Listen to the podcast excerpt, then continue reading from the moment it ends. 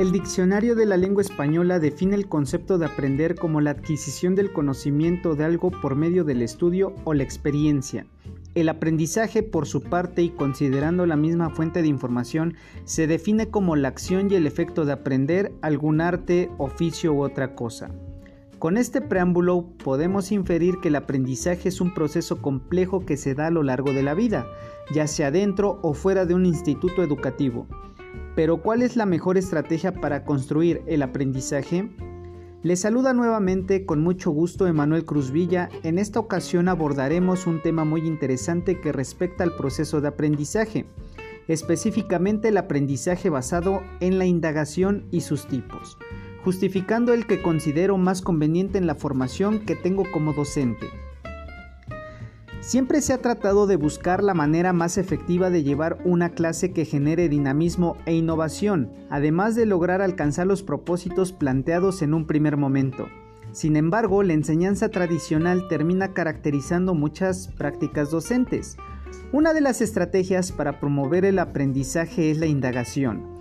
Esta es la capacidad de ir buscando información en diferentes fuentes y realizando pensamientos reflexivos para hallar respuestas a cuestionamientos previos.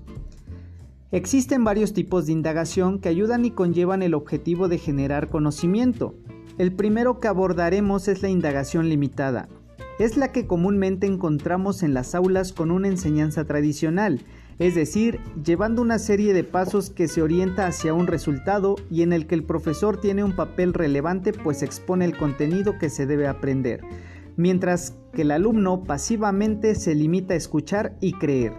Por otra parte, en la indagación guiada el profesor comparte el rol protagónico, pero sigue siendo quien propone lo que se va a investigar, partiendo de una pregunta y que los estudiantes deben responder para llegar a conclusiones personales. Claro, que depende mucho de lo interesante que sea el cuestionamiento para el aprendiente. Es posible proponer a los estudiantes una forma de aprender por indagación que consiste en sugerir un tema en el que generen preguntas guías y mediante la investigación respondan a sus propios cuestionamientos. Se trata de la indagación estructurada, misma que se puede trabajar a partir de proyectos educativos de corto, mediano y largo plazo que influyan en el estudiante para ser más organizado, autónomo y protagonista en la construcción de su aprendizaje. De igual manera existe un espacio en el que los alumnos pueden tener control total de su propia investigación, es decir, seguir su propio camino y pensamiento. Para esto el docente funge solamente como un guía que enfoca lo que están haciendo, pues cognitivamente los alumnos ya están preparados para responder a sus propias preguntas. Esto es la indagación abierta.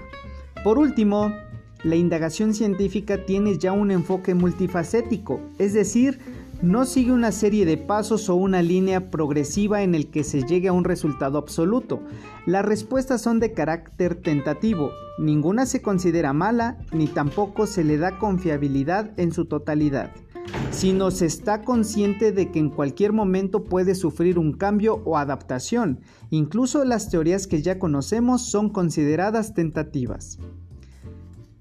En conclusión, considero que la más conveniente en mi formación docente ha sido la indagación estructurada. Por una parte creo que da pauta a una mejor organización y planificación sobre lo que se requiere saber o el aprendizaje que se pretende alcanzar promoviendo autonomía en cualquiera que pudiera desarrollarla. Por otra parte, fomenta el trabajo por proyectos que implican el protagonismo del estudiante y lo involucran en la construcción de su aprendizaje, dando lugar a nuevas ideas y nuevos proyectos que complementen las metas o orienten a un nuevo fin. Además promueven valores como la cooperación, colaboración, toma de decisiones y resolución de problemas en cualquier campo del conocimiento. Así es como llegamos al final de este episodio, espero haya sido de su agrado.